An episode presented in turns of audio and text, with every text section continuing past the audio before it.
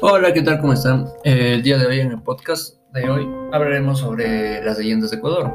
Pero primero voy a dar una pequeña introducción de qué es una leyenda. Una leyenda es la narración popular que cuenta un hecho real o fabuloso adornado con elementos fantásticos o maravillosos de folclore en que su origen se transmite en forma oral. Eh, sin darnos cuenta, vamos directo al grano. Comenzaremos hablando sobre la leyenda de Cantuña. Esta leyenda que estamos hablando es de, del país de Ecuador. Esta hace referencia a que un indígena al que todos en su pueblo lo conocían como Cantuña, comenzando, vamos a hablar sobre que la historia comienza en una época en que los monjes franciscanos ya se habían establecido en Ecuador.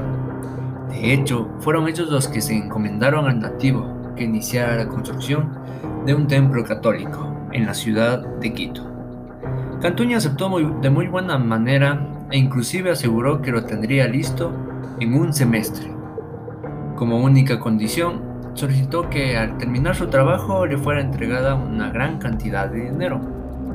Ciertamente los franciscanos dudaron de la palabra, de, de Cantuña obviamente no, pues pensaron que aunque sus compañeros los socorrieran a edificar el templo, o sea, les ayudara a construir el templo, Tardaría mucho tiempo más de lo establecido de lo que había dicho, ya que es una obra y se demora bastante. Pero bueno, pasaron varios meses, en total fueron cinco meses. La construcción no iba ni en la mitad. Desesperado por esta situación, Cantuña se le pasó por la mente el hacer el pacto con el diablo, en el que se entregaría su alma. Al diablo, obviamente, no a cambio de que Satanás concluyera con la tarea en que plazo estimulado. Lucifer aceptó el trato y puso a trabajar a varios de los demonios del infierno para poder llevarse el alma del indígena a los confines del infierno.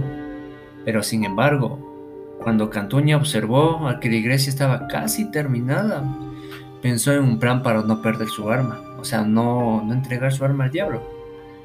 Pensó en un plan, y esto fue que se acercó al lugar en donde estaban las piedras que estaban utilizando para construir, específicamente para construir el último muro de que faltaba para, para la iglesia.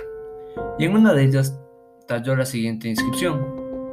Aquel que coloque esta losa en su lugar reconocerá de inmediato que Dios es mucho más poderoso que él.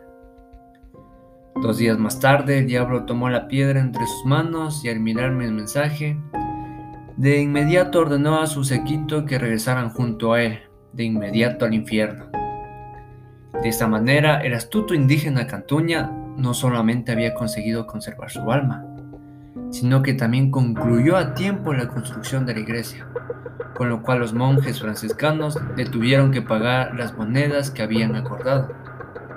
Entonces podemos decir que Cantuña se portó vivo en ese tiempo para no poder entregar su alma al diablo, ya que si no entregaba no entregaba la iglesia, no tendría su paga que le habían ofrecido los, monjes franciscanos.